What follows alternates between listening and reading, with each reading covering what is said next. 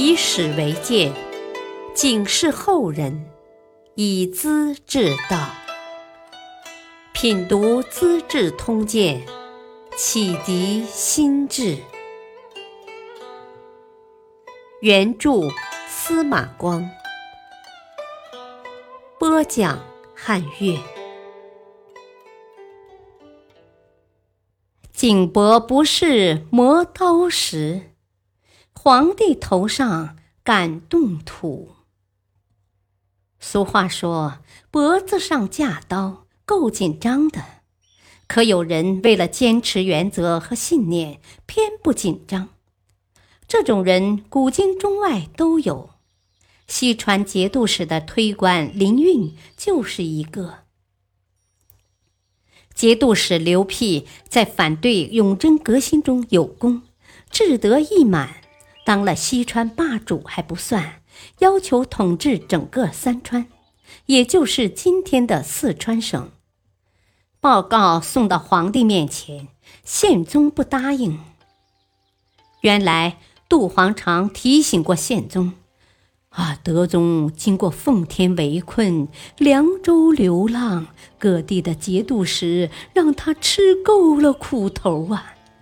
他害怕藩镇武将采取姑息忍让态度，那些节度使一直当到死，占据地盘，称王称霸呀，不敢调动和撤换，死了怎么办呢？”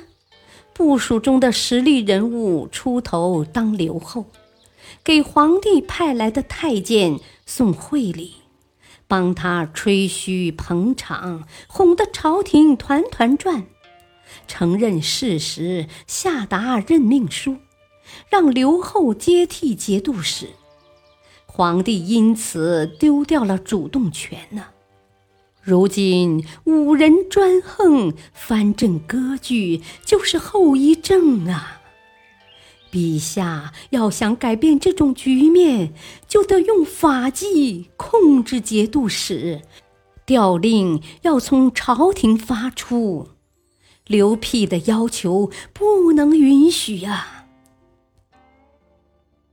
刘辟看天子不答应，就学别人的样，干了再说。发兵攻打东川节度使，并把梓州包围起来，再派幕僚去代替，实行吞并。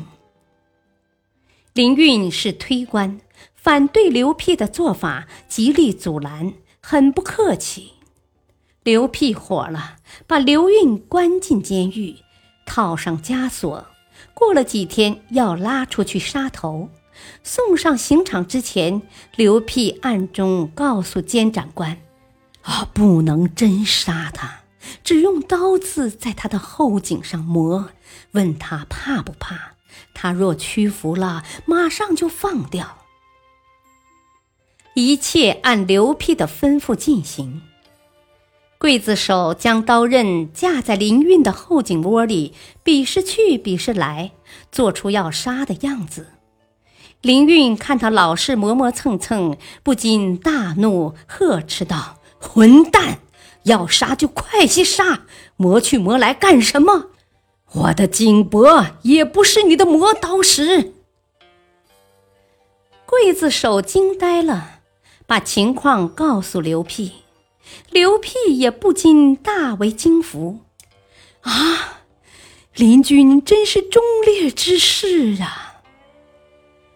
即把他贬去唐昌做县狱，不敢再威胁了。林运是条硬汉子，许梦荣的作风也不差。许梦荣当京兆尹，主管京师长安，可不容易当好啊。最头疼的是军事，皇帝的警卫部队神策军。从长官到兵士飞扬跋扈，老百姓固然惹不起，朝廷官员也得让三分。他们和宦官串通一气，成了京城一霸。左神策军吏李煜向商人借债八千民，过了三年不归还，商人告状，京兆尹把李煜投入监牢，责令他立下期限，迅速还清。啊，到期不清，按法杀头。这事把整个神策军都惊动了。中使立即报告皇帝，说是地方政府干涉军队，胆敢惩罚高级军官，损害部队威信。宪宗向来依仗的就是这批人，从来都是特殊对待的。他看罢报告，随即派中使传达手诏，要京兆尹将李煜交给神策军总部内部处理。许梦荣拒绝接受诏令，不交人。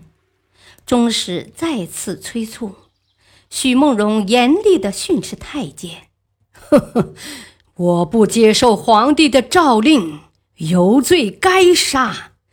但我为陛下主管京师政务，见到恃强作恶和坏人坏事，不打击不处理，如何肃清地方，保证安宁呢？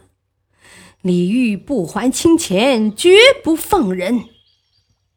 宪宗觉得京兆尹的理由充足。便撤销了要他交人的手诏，支持他的做法。消息传开，长安城里大为震动，都说：“啊，金兆尹敢摸老虎的屁股，老百姓此后也就睡得安稳了。”感谢收听，下期播讲：元稹受屈贬江陵。李绛议论扶皇帝，敬请收听，再会。